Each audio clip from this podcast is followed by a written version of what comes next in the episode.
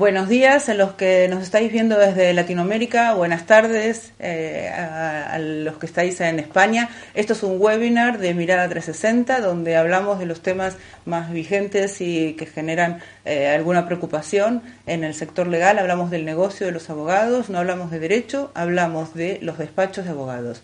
Soy Lidia Sommer y hoy charlaré con mi compañero Jorge Calín. ¿Qué tal? Buenos días a todos. Bueno, este este es el primer webinar de la tercera temporada y siempre los primeros los hacemos nosotros internamente. Eh, tenemos muchos cambios, la aplicación es nueva, con lo cual, eh, especialmente a los que ya tenéis experiencia con nosotros, cualquier comentario nos va a venir bien, si se ve mejor, si se ve peor, hay algunas eh, funciones nuevas que ya vais a ir viendo. Tengo dos anuncios para, para comunicaros. El primero es el 24 de octubre, tendrá lugar el Legal Management Forum. Es un evento, es el evento más relevante en gestión de despachos de abogados en, en España y eh, eh, en, idioma español en todo el mundo, eh, donde traemos a, los expertos, a las, las, personas con las ideas más avanzadas que tienen lugar en nuestra industria. Este, les vamos a poner el link, ya lo tuvimos, ya lo pusimos. Este, se puede presenciar físicamente o por streaming, con lo cual todos los amigos de Latinoamérica no, no os lo podéis perder. Esto es para ver qué es lo que se viene. Eh, la segunda, el, segundo anuncio que os quiero contar es que se ha formado la Asociación Iberoamericana de Comunicación y Marketing Jurídico. Es un espacio de, donde compartimos mejores prácticas con directivos de estas áreas en despachos de abogados. En España, como es un mercado muy maduro, eh, están presentes eh, los 12 o, 15 por ahora directivos de, de despachos de abogados de la abogacía de los negocios. Este, comenzaremos eh, a trabajar dentro de poquito y este, tendréis, iremos eh, algunas cosas que, se pueden compartir en general. También hay un grupo en LinkedIn al que os invitamos. esto es una idea que se originó en Argentina con un, amigo que se llama Ariel Neumann de Artículo 1 y al que se han sumado directivos de, las firmas más importantes de habla hispana. Bueno, ahora sí, vamos a, hablar del webinar de hoy. Eh, antes, antes, de hablar del webinar de hoy, por si os vais antes, el próximo, os, ya os lo quiero anunciar, es el 19 de octubre y será sobre inteligencia artificial en la abogacía de los negocios de alto valor añadido. Esto es, el director de sistemas de URIA, eh, una de las firmas eh, de más reconocimiento, sino la de más prestigio de España, Uría Menéndez, va a venir a contarnos cómo eh, están utilizando inteligencia artificial. Ellos eh, han adquirido Luminance, que es uno de los eh, software de, tecnología en donde se trata de ser más eficiente en la labor de, automatización de ciertas tareas jurídicas. Nos va a venir a contar qué es lo que se puede usar desde la realidad. ¿sí? No estamos hablando de Google ni de formularios, sino realmente de eh, tecnología haciendo un trabajo que antes hacían abogados. Eh, ahora sí, vamos a hablar de cómo se diseña un plan de marketing. Eh, vamos a compartir la pantalla, es un PowerPoint, una de las, de las funcionalidades es que también nos debéis estar viendo por ahí en pequeñitos la primera vez que voy a estar pequeñita yo. Este, vamos a hablar de esto, de cómo diseñar un plan de marketing. Y lo vamos a hablar desde nuestra experiencia trabajando con despachos, especialmente despachos medianos, que es a los que nos dedicamos, en donde nos ocupamos tanto del diseño de la estrategia como de su implementación. Este, Jorge, eh, para quien no lo conoce, es eh, periodista, es abogado, eh, ha terminado el máster de acceso a la profesión de abogado eh, y desde hace tres años se ocupa eh, de diseñar e implementar y eh, empujar la, los, coordinar. Y coordinar y empujar a los, a los socios y a los abogados para que podamos llevar a cabo lo que está diseñado. Y siempre esto, lo vamos a ver, conlleva ajustes medición y ajustes permanentes. Entonces, lo primero es cuál es tu plan. Es muy importante tener un plan cuando uno va a hacer cualquier cosa. Cuando uno se va de vacaciones, no sale sin saber eh, a dónde va a ir, dónde se va a hospedar, qué va a comer, eh, fundamentalmente por dónde va a ir. Eh, sin embargo, los abogados estamos acostumbrados a ver cómo salimos, a hacer promoción sin tener claro a dónde queremos llegar y fundamentalmente a quién le estamos hablando. De esto vamos a hablar hoy. el plan de marketing tiene dos visiones, el plan de marketing estratégico eh, y el plan de marketing operativo. Para todo ello tenemos tres etapas. La primera, que es analizar. Eh, vamos a ver qué es lo que hay que analizar, pero fundamentalmente tenemos que identificar con qué contamos y a qué eh, oportunidades es, posible que accedamos. Luego, decidir. Siempre hay que tomar decisiones. Eh, inclusive cuando no decidimos nada, estamos decidiendo no tener un plan. Y como nos gusta decir a nosotros, no tener un plan es tener un plan para el fracaso. Y por último, actuar. Eh, y actuar de acuerdo a lo que habíamos fijado. Esto exige eh, un reacondicionamiento permanente. Me acuerdo en el 2007, en un despacho en el que yo estaba, hicimos un, plan estratégico este, que estaba genial, con una super consultora, eh, y el año siguiente se cayó el mundo. Entonces eh, hubo que ajustar. Todo lo que habíamos pensado ya no, era, no era válido porque estaba cambiando el mercado. Vamos a ver ahora qué es lo que analizamos, ¿sí, Jorge? Sí, eh, en primer lugar lo que hacemos es analizar toda la información con la que cuenta el con la que cuenta el despacho en el día a día y, el histórico que, contiene. Eh, ¿Qué información es? Pues ir desde, o va desde la facturación hasta el número de abogados, número de socios, el, grado de apalancamiento, eh, qué tipo de clientes tienes, si es persona física, si es persona jurídica, cómo se le factura a ese cliente, si es por igualas, si es por, por otro, tipo de, facturación. En definitiva, toda la información o todo lo que caracteriza al, despacho como, tal. En segundo lugar, la clientela. Como decía, es importante también eh, analizar qué tipo de cliente tiene el despacho. Eh, si, es, eh, si se dedica a mediana empresa, pequeña, gran corporación, empresa del IBEX 35, o si, por ejemplo, se dedica pues, a persona física, pues, de toda la variedad que, haya. Eh, también es importante analizar y el entorno, o sea, dónde, dónde se mueve el despacho, qué factores económicos, como aquí indicamos en el PowerPoint, sociales, jurídicos, afecta al despacho. Al final, el despacho no deja de ser una empresa que se mueve dentro del mercado y hay múltiples factores que le afectan. Entonces, ese análisis de, de la situación, de cómo puede ser hace unos años la crisis económica, cómo afectó el despacho, qué tipo de servicios prestaba y que, por ejemplo, ahora no, como puede ser el caso de concursal, reestructuraciones y que ahora cambie, cambie o ha cambiado esa tendencia y se derive más a otro tipo de inversión, financiación de, de activos, eh, etcétera. Con lo cual es importante analizar ¿no? el, el, macro, por, así decirlo. La competencia, eh, esto es un, yo creo que en nuestra experiencia es algo también muy relevante porque te, te indica también dónde se mueve el despacho o, en qué liga. Es importante saber si un despacho o que, si el cliente le pide referencia a un despacho, con a qué otros dos también le pide esa, esa propuesta de, honorarios. Porque, y luego también muy importante saber por qué ha elegido al contrario y no a mí. ¿no? Eso te da una, una pista de si era porque no prestó un asesoramiento completo, quizás hay un área en el que no estoy tan especializado, quizás no, no tengo catedráticos o o el equipo no es tan completo como debería. Es importante saber con quién compito, sobre todo en esa liga de, del tú a tú y, ser honesto y no pensar que juego una liga diferente o por haber tenido enfrente pues, a grandes firmas o, Big Law que por lo general pues igual no, tiene por qué ser esa competencia tan directa. Y luego los servicios sustitutivos, ¿no? Tanto desde los nuevos modelos de negocio en la abogacía como eh, otra, cuando no, no hacemos un servicio de, de procesal, eh, otros consultores, otros asesores que pueden venir a hacer el, trabajo que de toda la vida fue de los abogados. Eh, hace unos años se decía que eh, las, las Big Four, las patas legales de la Big Four, venían a, a, a, meterse en el, en el trabajo de los abogados cuando en realidad tenían un, problema de, de, competencia porque derivaban su trabajo de, auditoras.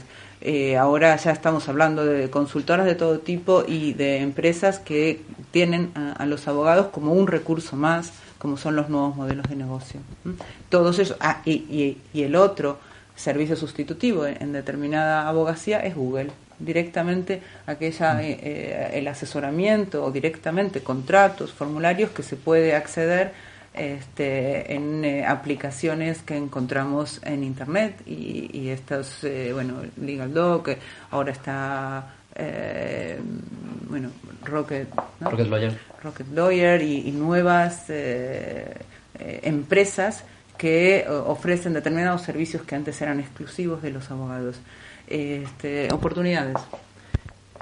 También es importante recopilar, o sea, eh, analizar toda la información del despacho y, luego a nivel externo qué oportunidad por área que presta el despacho o sector en el que está especializado o vamos a tender a especializarnos también. Eh, existe una oportunidad de despacho de negocio, en el sentido de dónde vamos a trabajar, qué, en qué eventos vamos a estar, en qué asociaciones, dónde vamos a escribir. Eh, en ese sentido yo creo que es detectar ¿no? con qué recursos cuenta el despacho dónde hay una oportunidad, dónde hay un foco por el que empezar a caminar y que al final todo lo que se haga en el despacho y, por parte de todos los abogados, que luego veremos también que es importante la participación, no, únicamente del socio director o del socio que, quiera encargarse con, ¿no? con más frecuencia o, tenga más tiempo para dedicar a marketing y comunicación, sino que todo y cada uno de los abogados del despacho, ya sean cuatro, sean cinco, sean veinticinco, eh, tengan la oportunidad de participar y, y por el despacho pues caminen. ¿no? Y para analizar esto utilizamos información que, que, nos da la firma sobre facturación, rentabilidad, recursos, eh, participación en asociaciones. O sea, miramos desde dentro del despacho, pero es imprescindible también desde el punto de vista del mercado. Entonces hay que hacer entrevistas a clientes de clientes de los que queremos tener más, pero también clientes que no estén tan satisfechos para identificar qué es lo que estamos haciendo mal y qué debilidades tenemos. Y también hablamos con referenciadores, con eh, otros, eh, otros asesores que derivan trabajo, muchas veces otros abogados, cuando un despacho es boutique, cuando está muy especializado, recibe trabajo derivado de otras firmas de abogados eh, y ellos tienen muy claro qué tipo de trabajo derivan al cliente, a, esta firma, por qué la derivan y cuál no.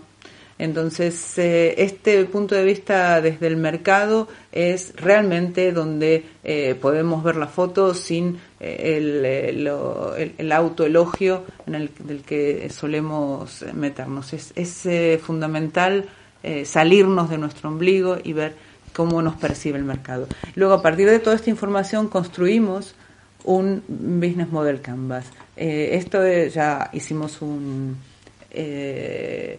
eh, un webinar específico sobre esta herramienta. Eh, solamente comentar, son nueve módulos en donde la parte de la derecha es la parte externa, eh, tiene el, lo, central es la propuesta de valor, que vamos a volver a, pasar por aquí, eh, los segmentos de clientes a los que se dirige el despacho, los canales a través de los que se comunica con él, antes, durante y después del asesoramiento, el tipo de relación, no es lo mismo un, asesor, un despacho que es un despacho de operaciones que un despacho de cliente, que tiene un cliente recurrente, eh, y esto define tanto la, el precio, el tipo de honorarios, si son honorarios fijos, si son iguales, si son a éxito.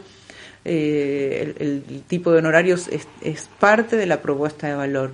Por supuesto que eh, tiene que ver, no porque lo vayamos a trasladar como eh, horas facturables, al precio, sino que tenemos que saber la estructura de costes que tenemos, el insumo más importante en los despachos de abogados, el tiempo de los abogados dedicados a los asuntos, tenemos que saber cuáles son las actividades que vamos a hacer internamente, cuáles son los recursos que necesitamos y cuáles son las asociaciones clave para poder llevar adelante eh, nuestro modelo de negocio. Estos son los nueve módulos y eh, es interesante definirlo y testear si lo que nosotros estamos prometiendo aquí en nuestra propuesta de valor es consistente con lo que eh, hacemos para producirlo y con lo que el eh, cliente y el mercado está percibiendo. y necesita. Vamos a volver a, este, a esta parte, eh, propuesta, valor y necesidades del cliente. Este es una, un cuadro realizado por David Meister, que es uno de los gurús de la gestión de los despachos de abogados en un artículo que se llama The Anatomy of a Consulting Firm y está clasificado por dos dos criterios. Uno, la, eh, el, grado de relación con el cliente. ¿sí? Eh, aquí abajo es de menos contacto, aquí arriba es de más contacto. Y eh, de, de, aquí para este otro, bueno, este otro criterio es el, el grado de, de sofisticación en, en, el asesoramiento. ¿sí? Si nosotros tenemos y, esto, bueno, los ejemplos son eh, profesiones de, la salud. Un farmacéutico tiene un bajo un bajo eh, relación de contacto, eh, simplemente entrega aquello que, le piden y se necesita poco, poco diagnóstico por parte de él. Simplemente lee y ejecuta una, una receta. Hay despachos de abogados que hacen el trabajo del farmacéutico. ¿Sí? Es un trabajo commodity en donde lo más importante es ser eficiente para ser rentable y hacerlo bien. También hay calidad aquí, ¿sí? Hay calidad en cada uno de estos modelos. Lo importante es hacer bien aquello que se pide y tener en cuenta que quizás si nosotros tenemos una propuesta de valor de farmacéutico, la eh, alta creatividad de los abogados es calidad derrochada porque no es algo esperado por, por nuestros clientes. Luego tenemos con alto grado de interacción con el cliente a la enfermera. No tiene que hacer diagnóstico, lo hace simplemente el, médico que le pasa la, la, orden de qué tratamientos tiene que hacer, pero es importante cómo lo hace. ¿sí? Esto está focalizado en eh, procesos estandarizados y mucha calidad de servicio. Entonces, eh, esto también define un tipo de abogacía. En este extremo, poco contacto con el cliente, pero que es eh, un altísimo eh, impacto en el diagnóstico, está el cirujano, de, cirujano del cerebro. esto yo siempre hago, doy como ejemplo al doctor House. ¿No? que ahí te da igual la calidad de, servicio, eh, no es simpático, pero te salva la vida. ¿sí? Este, estos son los abogados de grandes operaciones, de empresas en, crisis eh, terminales, es eh, el abogado que es capaz de negociar con 20 entidades financieras, eh, que es capaz de, cerrar acuerdos eh, de ERE complicados con sindicatos, este, y solamente lo vamos a llamar para estas operaciones o crisis profundas.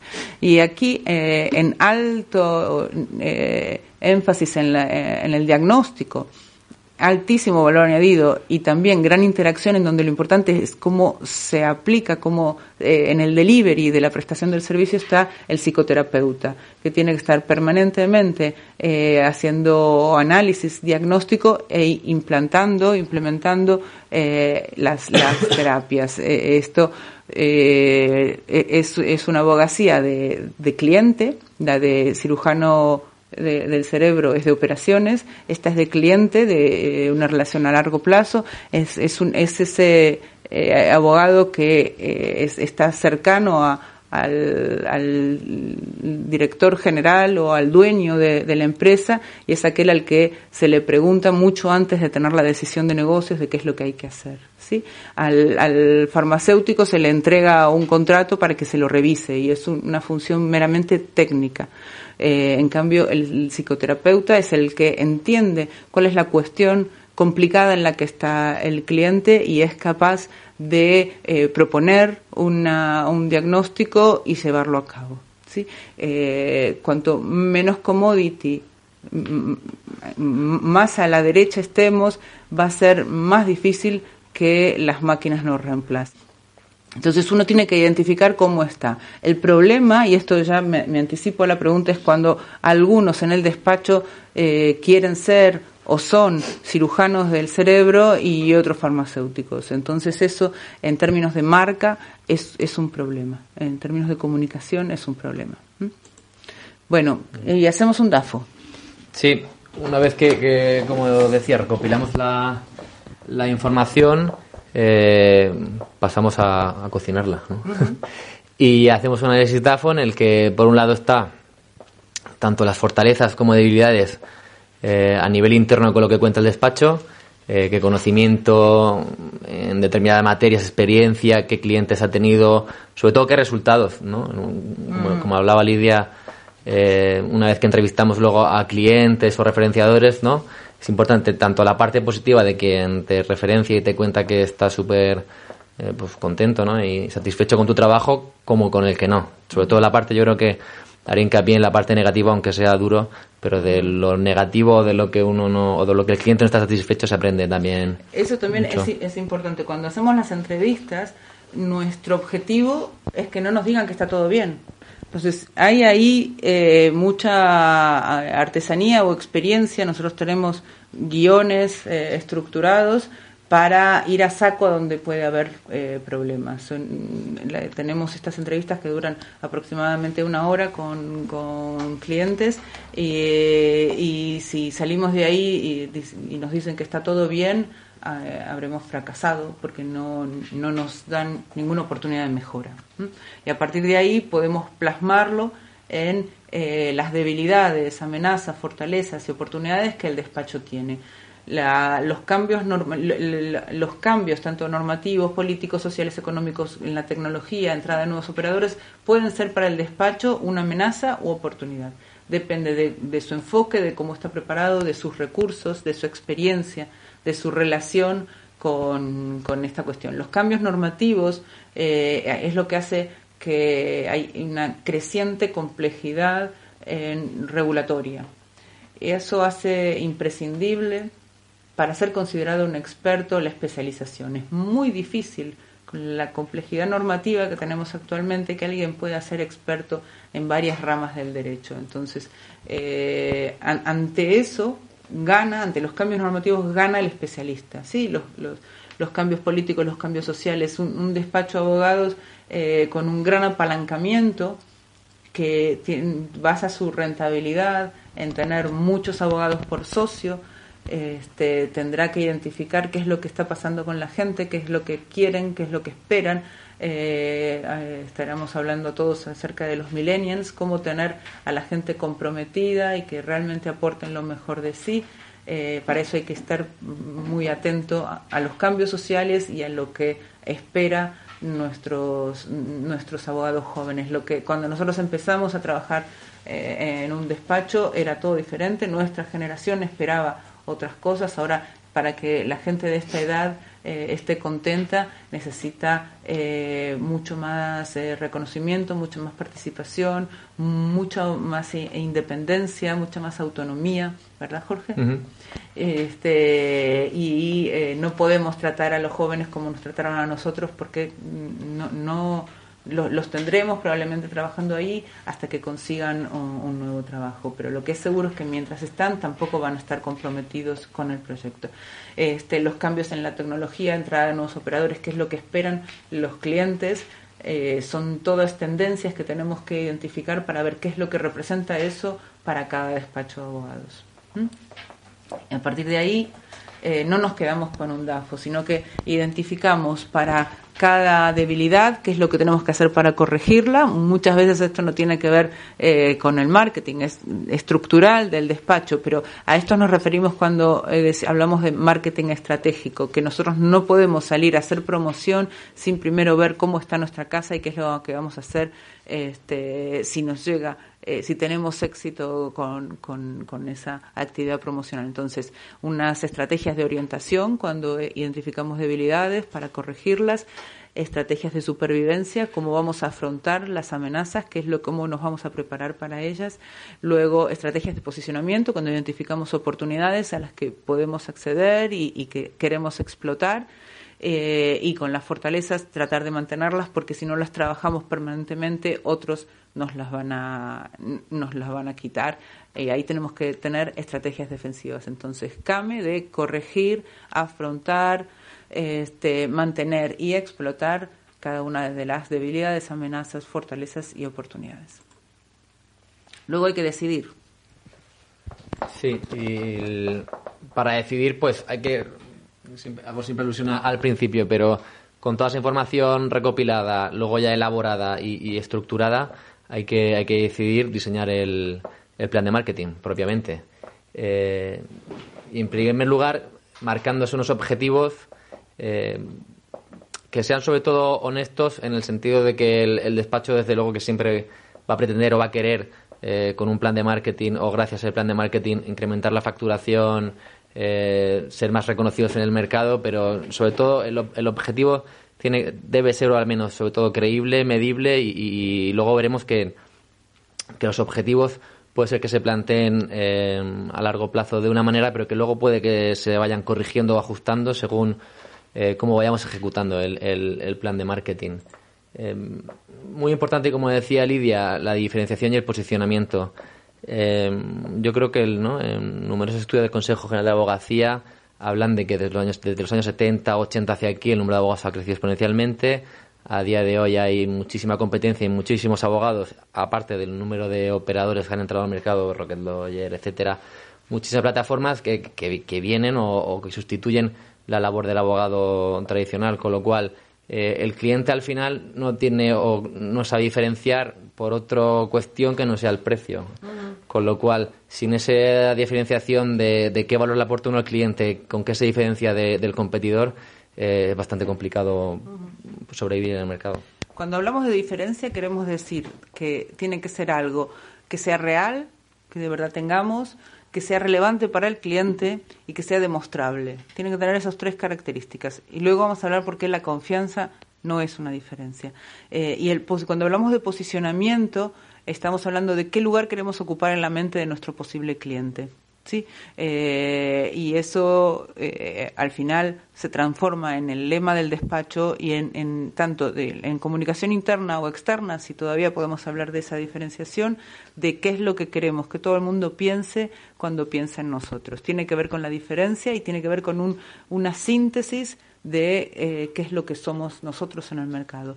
Tenemos que identificar segmentos de clientes. Eh, dentro pues, del, tipo de clientela que tenga el despacho, hacer una, diferenciación, una segmentación de qué tipo de cliente, qué necesidad tiene ese cliente, por qué nos ha elegido y por qué sobre todo puede que ese mismo cliente nos recomiende a otro. Al final, ¿no? la, mayor parte o, el cliente a día de hoy al despacho de sigue, sigue llegando por recomendación y, es muy importante esa, que, esa satisfacción del cliente que se la transmita a otro posible. Con lo cual, a, día de hoy, yo creo que es importante o creemos definir un producto jurídico. Eh, no es suficiente con que el despacho diga o muestre que sabe hacer muy bien mercantil, concursal o tributario, sino qué necesidad particular tiene ese cliente y de qué manera yo le voy a ayudar de tal forma que entienda que es, conozco su negocio, que conozco su necesidad y que el asesoramiento que le voy a prestar va a ser de, calidad, de confianza y sobre todo conociendo ¿no? al detalle al cliente. Esto es importante porque uno de los problemas mm, más difíciles con los que nos enfrentamos cuando hacemos un plan de marketing es que el cliente hace de todo, que el despacho o es generalista o no puede dejar de lado determinados eh, mm, asesoramientos que quizás no son prioritarios, quizás no son estratégicos. Entonces, eh, lo que nosotros creemos es que los recursos son escasos tanto en tiempo como en dinero y hay que destinarlos de acuerdo a una prioridad.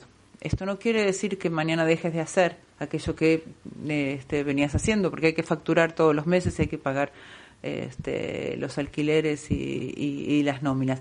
Pero tenemos que saber cuál es el producto que queremos atraer, qué tipo de cliente, qué tipo de asesoramiento y por qué nos tiene que elegir. Y luego aquellos servicios complementarios que, que sí que podemos dar, pero que no son lo que vamos a, a promocionar. ¿Mm? Vamos a identificar una estrategia de honorarios y esto tiene que ver con la propuesta de valor. Vamos a ver cómo es eh, que el cliente valora más eh, qué tipo de asesoramiento estamos dando y de acuerdo a eso cómo nos queremos posicionar. Ojo con esto porque eh, frecuentemente el precio en, la venta de intangibles, como es los servicios de, de un abogado, son indicios de la calidad. Entonces, mm, no es eh, eh, corrigiendo, bajando el precio, no es como en otros mercados que se puede eh, adquirir más clientes, porque es muy difícil de comparar antes del consumo diferentes servicios en asesoramiento jurídico. Es muy importante identificar cuáles son los honorarios que son adecuados para el valor que podemos demostrar que vamos a dar. Luego las sedes física y digital. Nuestro despacho de abogados físico, oficina si decidimos tener un despacho físico o digital, nuestra página web. ¿sí? Eh, la, página web es el lugar por donde pasan la enorme mayoría de las personas antes de venir a vernos. Entonces tenemos que eh, prepararlo de un modo que, sea tanto en la parte de, de diseño gráfico como eh, con los mensajes que sea adecuado a nuestra propuesta de valor, a lo que somos, a lo que luego se va a encontrar. Tenemos que pensar nuestras webs no como escaparates, sino como puertas de entrada. ¿Qué queremos, cómo queremos que sea la experiencia de nuestros visitantes en nuestra web? Para que a partir de eh, entrar y consumir contenido, vamos a hablar luego de, cómo eh, generar confianza, vamos a hablar de que es a través del contenido hacemos promoción. Entonces, eh, eh, esa promoción es a través de marketing de contenidos cuyo eje central va a ser nuestra web. Tenemos que ver qué vamos a hacer para cómo vamos a promocionar y con qué aliados vamos a, trabajar, con qué eh, otros abogados que no compiten con nosotros podemos este, colaborar y también con otro tipo de asesores que se dirijan al mismo público objetivo. Esta es la parte del Business Model Canvas que, habla sobre la propuesta de valor y tiene dos partes.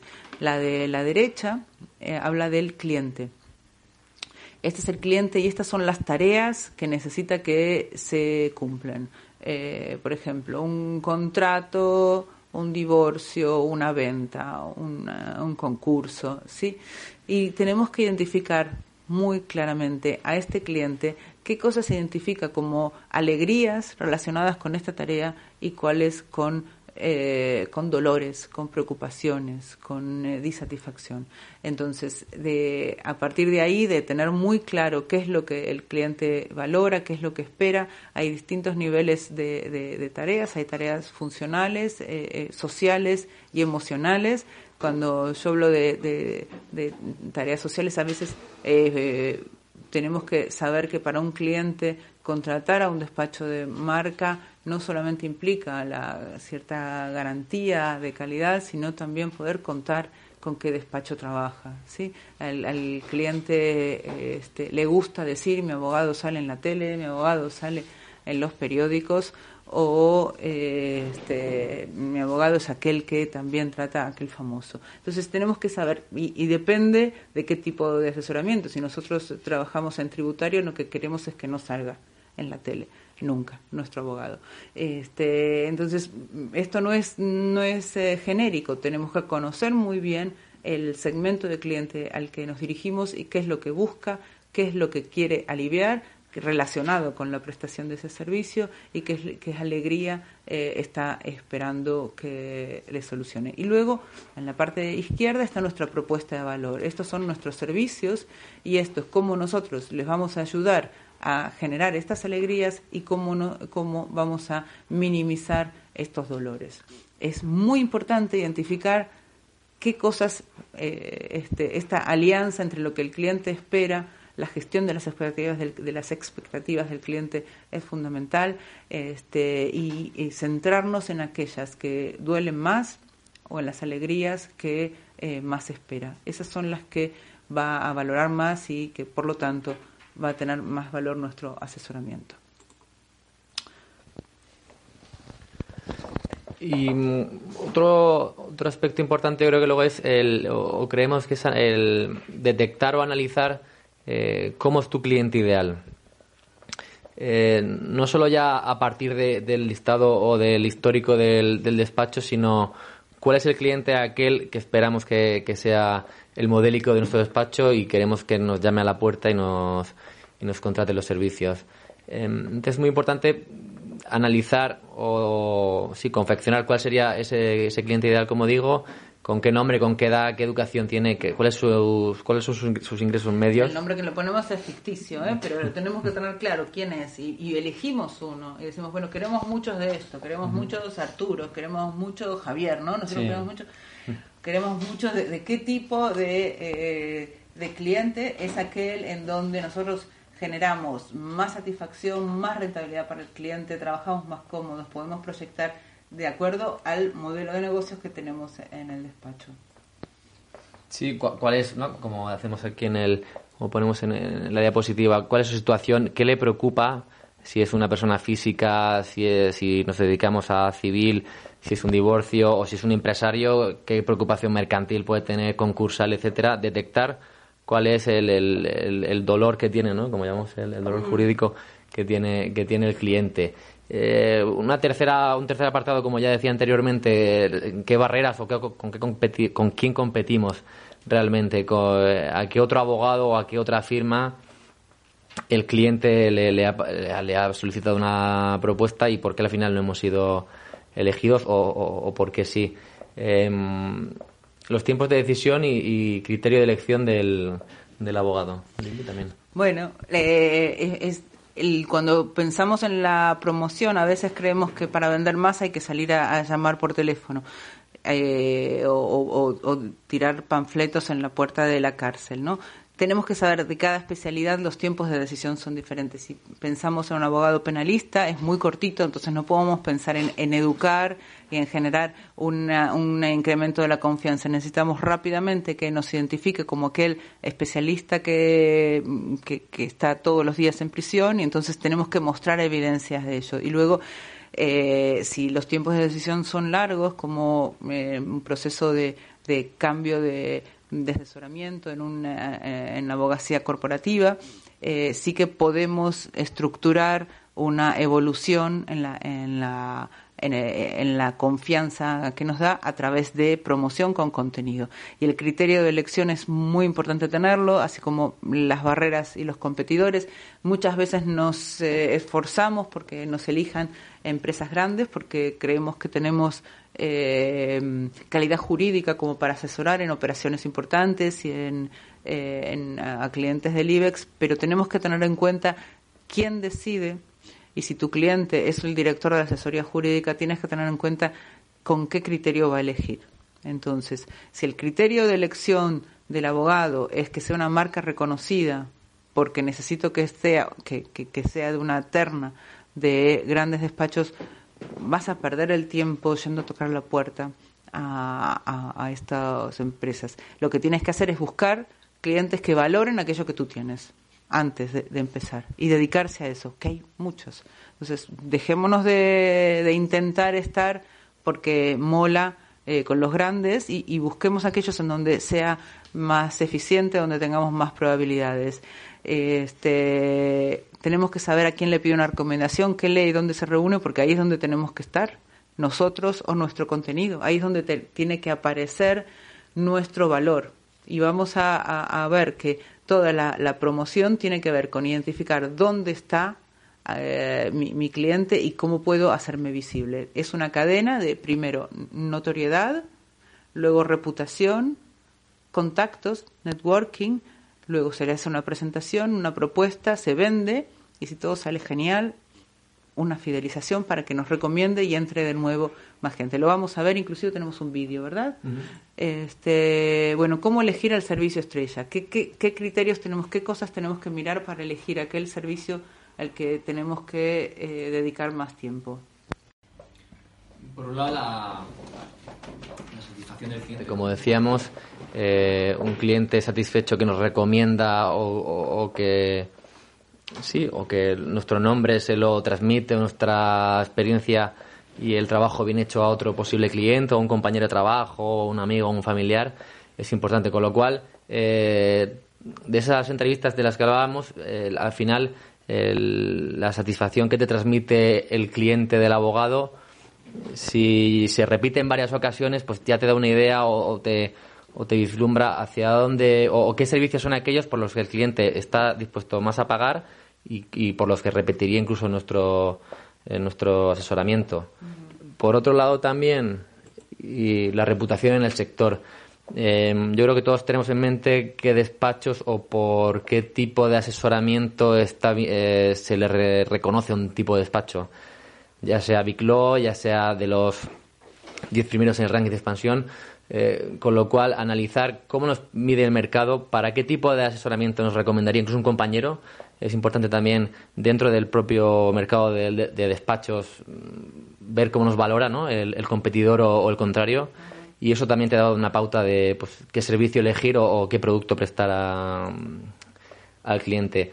Y sobre todo por rentabilidad. Eh, es una cuestión de financiera y pricing, etcétera, que está muy vinculada al marketing y, y, que es importante analizar qué tipo de asuntos, con qué tipo de recursos cuento, qué horas le voy a dedicar y cómo las voy a facturar, porque al final como decía Lidia, no deja de ser un negocio en el que hay que, intentar ser lo más, lo, más rentable posible. Eh, es importante encontrar, como, como se, se dice, eh, océanos azules, ¿sí? Eh, eso es, es el, el ideal, encontrar especializaciones, nichos, segmentos de mercado en donde no está todo el mundo tratando de pescar y que hay suficientes peces para poder eh, llevar adelante una práctica de un modo rentable.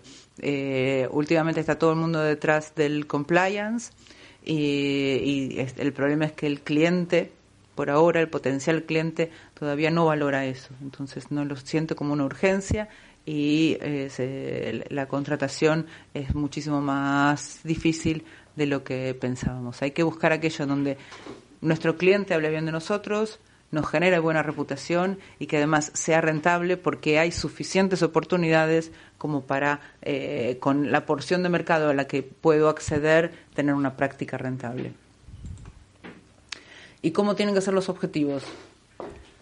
Sí, por no repetir, yo creo que esto un poco a grandes rasgos los hemos, los hemos ido comentando eh, al inicio del webinar, tiene que ser objetivos SMART, en el sentido de específicos, no querer abarcar eh, muchos, bueno, muchas áreas, servicios, eh, productos, sino que algo que sea específico, que, pueda ser concreto y, previa ese análisis del cliente satisfecho, de cuál es el servicio con el que repetiría otra vez con nosotros o, por el que nos recomendaría ir a ese servicio, ir a ese producto y, trazar un, un, foco que sea medible en el sentido de qué tiempo nos lleva, con qué, con qué recursos eh, contamos Em, al final, por cuánto lo facturamos, en el sentido de que tiene que ser un objetivo que al final sea palpable y que sea un, un número, ¿no? Y que podamos eh, analizar luego su, su retorno. Eh, alcanzable, como, como digo, eh, tener claro qué tipo de despacho, a, qué tipo de clientes nos dirigimos y que sea, sobre todo honesto, ¿no? En ese sentido. que sea relevante. Esto es importante porque hay mucha tontería con, con el marketing jurídico. Eh, no nos sirve de nada los likes, no nos sirven de nada los followers, no nos sirven de nada las visitas. Lo único que importa son clientes satisfechos que nos paguen facturas. Entonces, eh, cuando ponemos objetivos, no puede ser tener más gente que nos siga. ¿sí? Tiene que ser eh, un objetivo que eh, que nos lleve a la rentabilidad, que es al final el objetivo ¿no? de, cualquier plan de marketing. Eh, y en un tiempo determinado tenemos que saber, un, un, ejemplo de objetivo SMART es, queremos conseguir más de cinco clientes del segmento mid-market del sector inmobiliario al que le vendamos asesoramiento recurrente con una iguala eh, es medible, es alcanzable porque tenemos experiencia y tenemos contactos, es relevante porque me, va a llevar a, a, mi meta de, posicionarme fuerte en un determinado mercado y en un tiempo determinado. Y lo quiero hacer antes de los dos años. Entonces, no nos pongamos objetivos que no nos sirvan para luego ir a la acción. Y a partir de tener eh, el plan estratégico de marketing, pasamos al plan operativo. ¿Qué es lo que vamos a hacer para conseguir esto? Bueno, tenemos una batería de acciones. A nosotros nos gusta primero hablar de, la base, de la identidad, con una identidad gráfica, eh, teniendo mm, este, un, un logo, imagen, colores, eh, una página web optimizada tanto en mensaje como en posicionamiento. Esto quiere decir que diga algo que nos diferencie.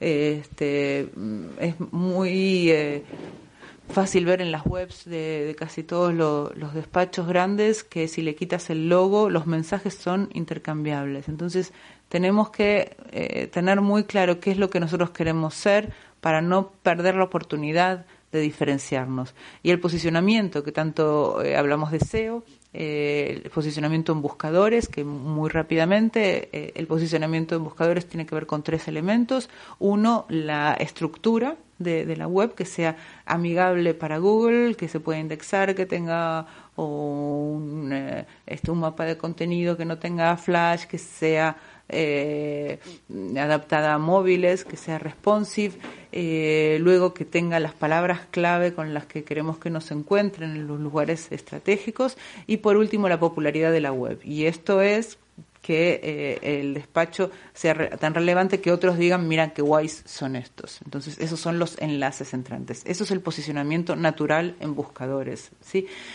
Pero si nosotros no tenemos la estrategia clara, lo más probable es que le digamos al deseo que nos ha, cuando nos pregunte con qué palabras clave le vamos a decir abogados Madrid.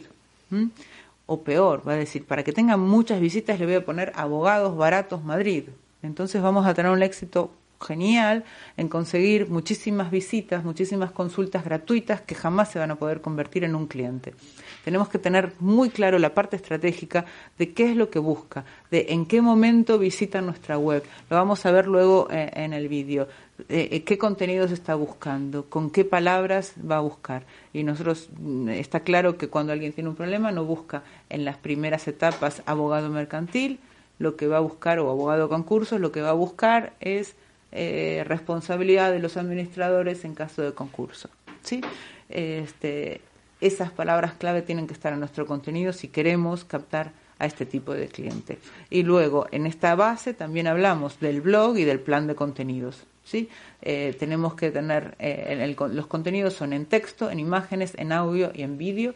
no nos cansamos de decir que el vídeo es el principal canal, eh, el principal formato. De dentro de eh, dos años, el 80% de lo que consumamos eh, online va a ser audiovisual.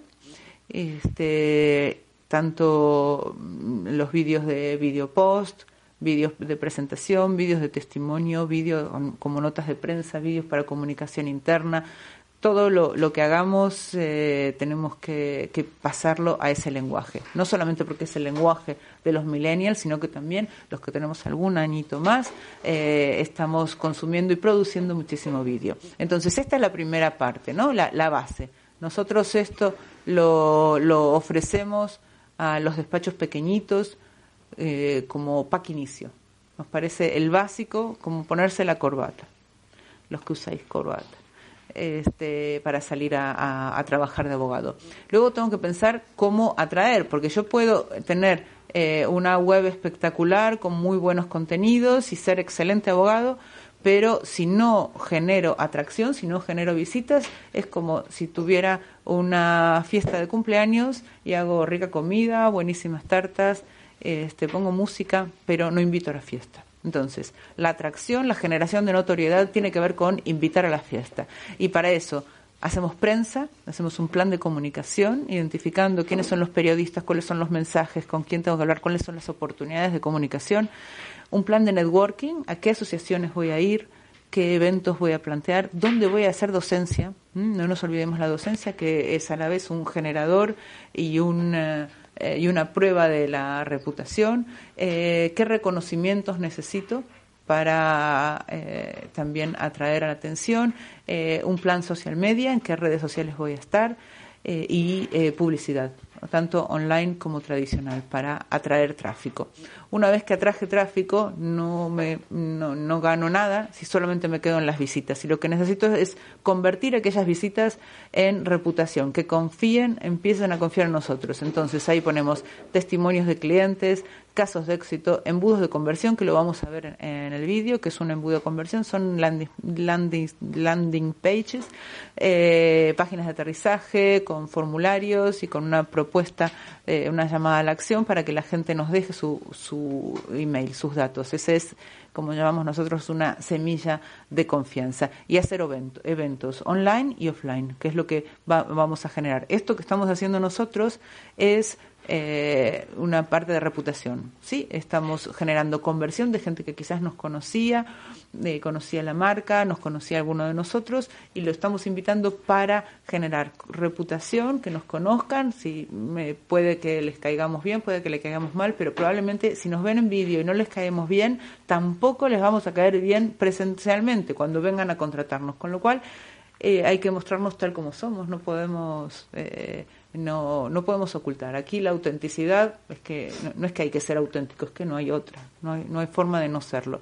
Luego tenemos que cultivar esa confianza, incrementar la confianza a través de email marketing, haciendo más eventos, consultas gratuitas y automatizaciones y lead scoring, que quiere decir eh, em, eh, identificar de acuerdo a lo, que abre, de dónde hace clic, si ese es un cliente posible para nosotros. Esto voy muy rápido porque ahora vamos a pasar un vídeo.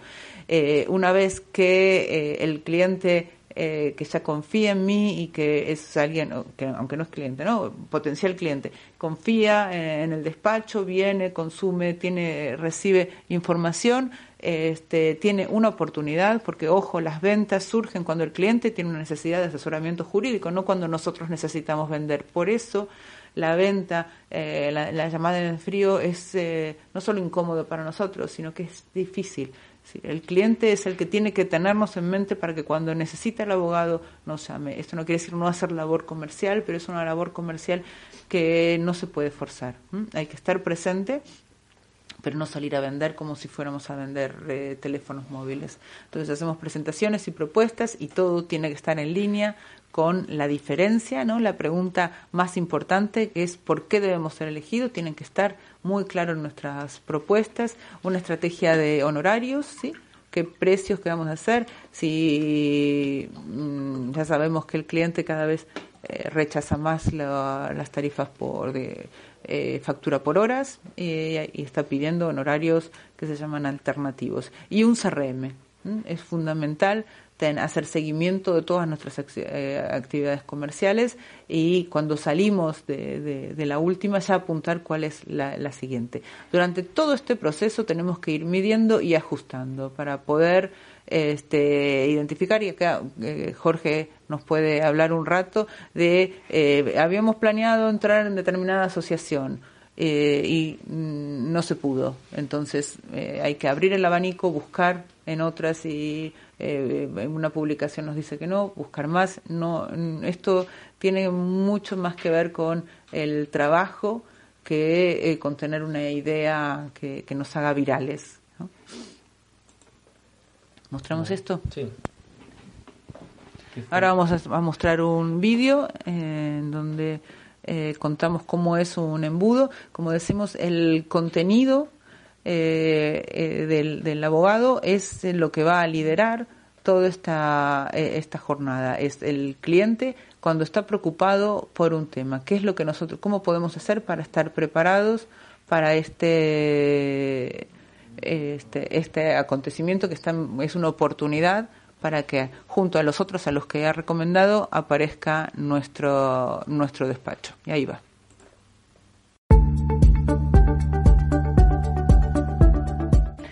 Cuando una persona tiene un problema en el ámbito legal, eh, se le genera una angustia, una preocupación, lo que llamamos en marketing dolor jurídico. Este dolor jurídico es algo que podemos aminorar a través de píldoras de conocimiento jurídico, dispensadas las 24 horas del día, los 7 días de la semana a través de estas plataformas digitales, nuestra web y nuestra presencia en medios online.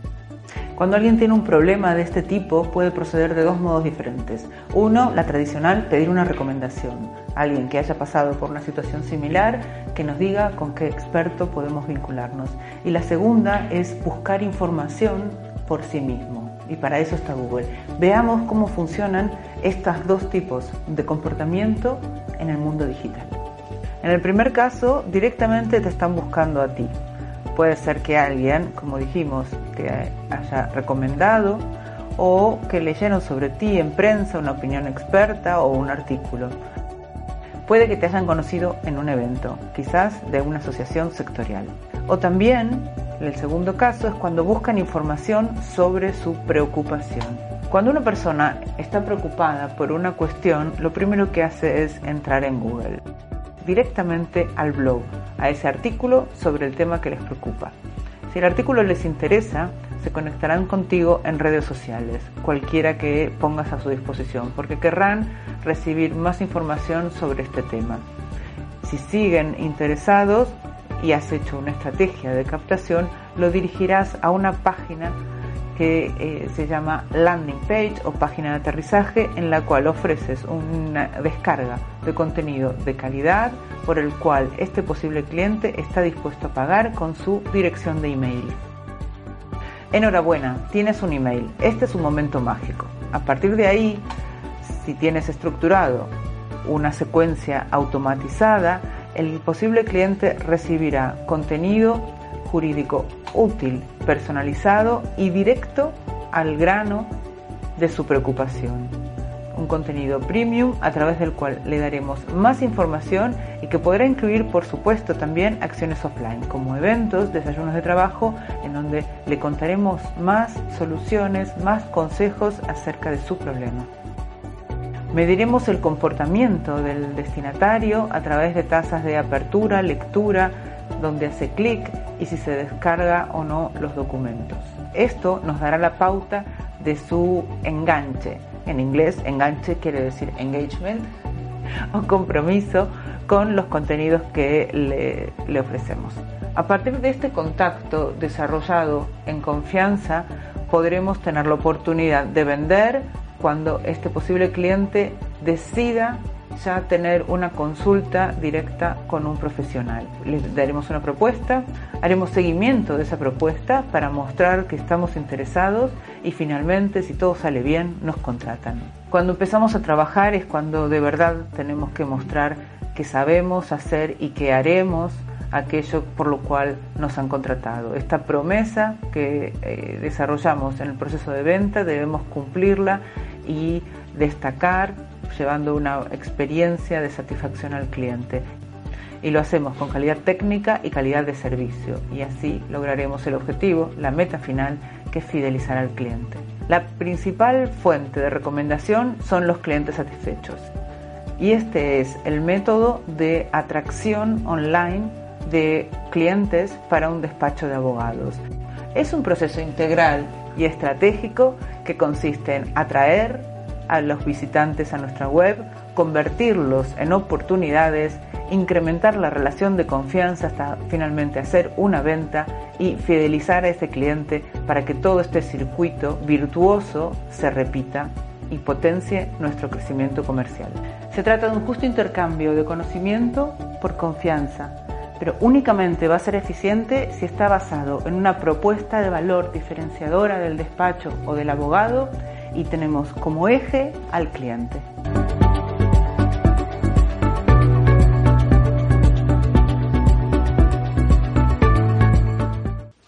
Bueno, aquí volvimos. Vamos a seguir eh, con la presentación. vamos a tratar de correr a ver si conseguimos contestar las preguntas. Luego viene el calendario y el presupuesto. Tenemos que definir muy claramente qué hace cada uno, qué proyectos, quién qué, acciones, qué, cuándo, cuánto va a costar, qué fechas, qué equipos, con qué inversión y lo más importante es qué dedicación cada uno va a poder eh, aplicar. Eh, cuando nosotros preguntamos el presupuesto en tiempo y dinero que tiene el despacho para el marketing, la respuesta es que es muy poquito. Eh, y puede ser, nosotros eh, trabajamos con lo que nos dan. Lo importante es saber que hay una ecuación entre eh, los objetivos, los plazos y la inversión. Si nosotros podemos dedicarle poco tiempo y poco dinero, por lo menos tenemos que bajar la, la ambición de los objetivos o aumentar los plazos y, pensar en, hacerlo más, más paulatinamente. la inversión muchas veces nos preguntan por las ingentes eh, inversiones eh, publicitarias que tienen algunos despachos. Nosotros creemos que cuando se necesita algo, eh, conseguir resultados muy inmediatos, tiene sentido hacer publicidad. Siempre nos gusta más la, la publicidad eh, que sea, se llama inboundización, es decir, eh, publicidad para que la gente consuma algo gratis y, luego se sume a una base de datos y que empiece un vínculo, que publicidad en, los grandes medios, porque eh, los despachos con los que trabajamos en general no tienen e-, esos presupuestos y es, se dirigen a un segmento mucho más focalizado. Mm, errores típicos. Sí, yo, eh, creemos que, bueno, hay como cuatro errores que, que, compartirían o, que en general eh, solemos ver en, en, los despachos. En primer lugar, eh, no hay estrategia de posicionamiento. El otro día yo creo que la, la socia directora de, una gran firma decía, hemos, hemos escogido como estrategia no hacer de todo. Y, y, creemos que lleva, que lleva razón.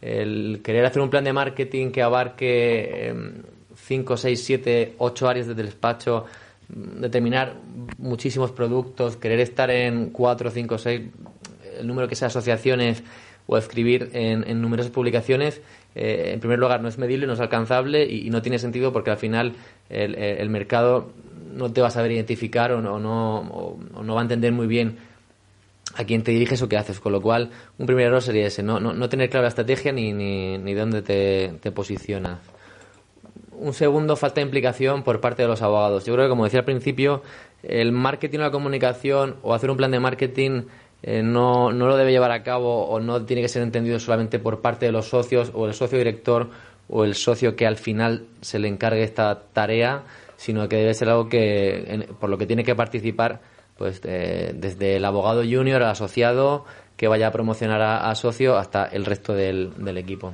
Una cosa importante es saber que hacer marketing de abogados es como eh, querer adelgazar. No es suficiente con apuntarse al gimnasio, no es suficiente con contratar al personal trainer, que seríamos nosotros. Lo importante es ir todos los días y sudar. Entonces, es un, eh, eh, nosotros no estamos tratando de, posicionar en el mercado un vaso o un coche que lo podemos ver ahí, es el trabajo de los abogados. Entonces, eh, los abogados, a la vez que, que son los que van a ejecutar, son a su vez los que van a promocionar y ellos son la muestra de, de, la entrega que luego va a haber una vez que, nos contratan. Entonces, eh, sin implicación de los abogados, esto este, no, no, tiene, no, no tiene probabilidades de éxito. La falta de constancia. Sí, el, el tener la idea o, tener el pensamiento de querer comenzar a hacer marketing y comunicación y al principio quizás dedicarle mucho esfuerzo, dedicarle eh, trabajo y luego por motivos que, o sea, por tiempo, ¿no? Al final, que es el recurso que, que, que, es escaso en, el despacho, dejar de hacerlo, dejarlo de lado y, que al final se diluya. Vemos como error, eh, pues, el, eso, empezar con, con una gran, una gran potencia, con, con, muchas ganas y al final dejarlo por, por, dejadez o por falta de tiempo y sobre todo, eh, no sé si está aquí como error, que sí que es el cuarto, la impaciencia, el no verle el retorno a corto plazo. Eh, creemos, yo creo que, que es que la inversión en marketing y comunicación eh, es algo que se debe medir a largo plazo. No, no puedo aparecer en prensa durante una o, en varias ocasiones a cubrir un evento.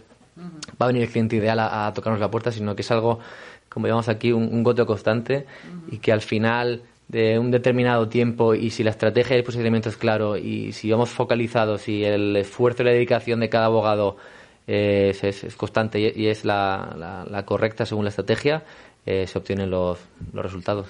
Y un, eh, un requisito fundamental sin el cual no se puede hacer marketing de abogados es ser buen abogado. Ser buen abogado es imprescindible. Aquí esta es una venta racional, eh, es una compra racional, entonces el, cliente se da cuenta si uno no sabe. Eh, la estrategia nos sirve para focalizarnos en, aquella, eh, en aquellos servicios en donde podemos dar de verdad calidad.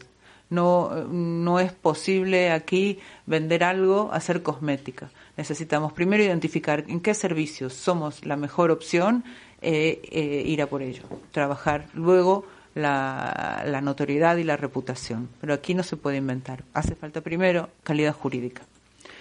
Y ahora vamos a las preguntas. ¿Mm? Eh, nos pasan... Sí, lo tengo, lo tengo yo, lo tengo yo. ¿Esto tengo que tocar? Sí, ahí. ¿Aquí? Sí, ahora otra vez. Vale, Vale. aquí estamos. Preguntas. Vale. Y, ya primero. terminamos. Matías de, Fen- de Venezuela dice, buenas tardes, mi diferenciación es el trato cercano y la confianza que tienen los clientes eh, en mí. ¿Cómo puedo plasmar ese, este aspecto en, el área digital? Bueno, e- esto es importante. Tenemos que identificar cuáles son los atributos de atracción de clientes y cuáles son eh, atributos de satisfacción. Y ahora, ya que nos conocemos, este, por lo menos hemos estado aquí hablando una hora, podemos hacer algunas comparaciones que van a ser fáciles porque nos queda poquito tiempo. Eh, la confianza es como ser bueno en la cama. Es un atributo de satisfacción pero no es, es pues por lo cual no nos van a dejar la confianza.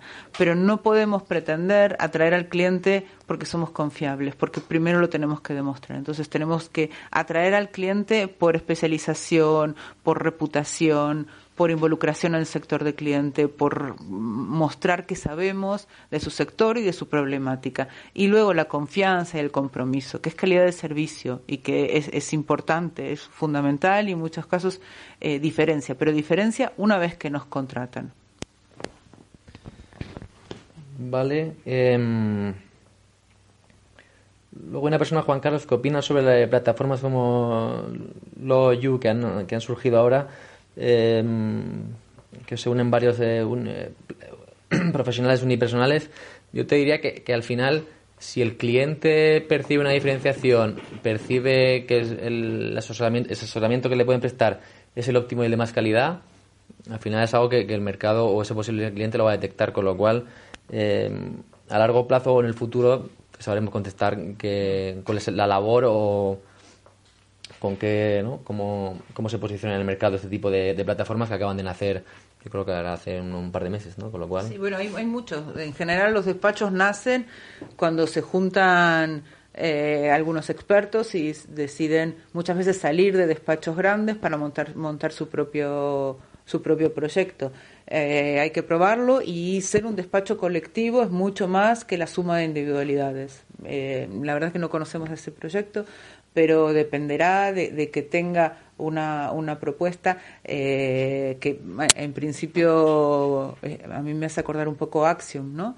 Eh, Axiom es un modelo de negocio de, en el cual se quitaron de, del, eh, de la estructura las oficinas caras y la estructura de partnership.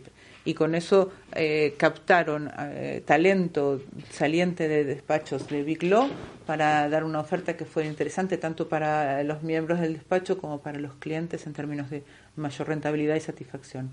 Eh, hay, hay mucho para hacer, pero hay que probarlo.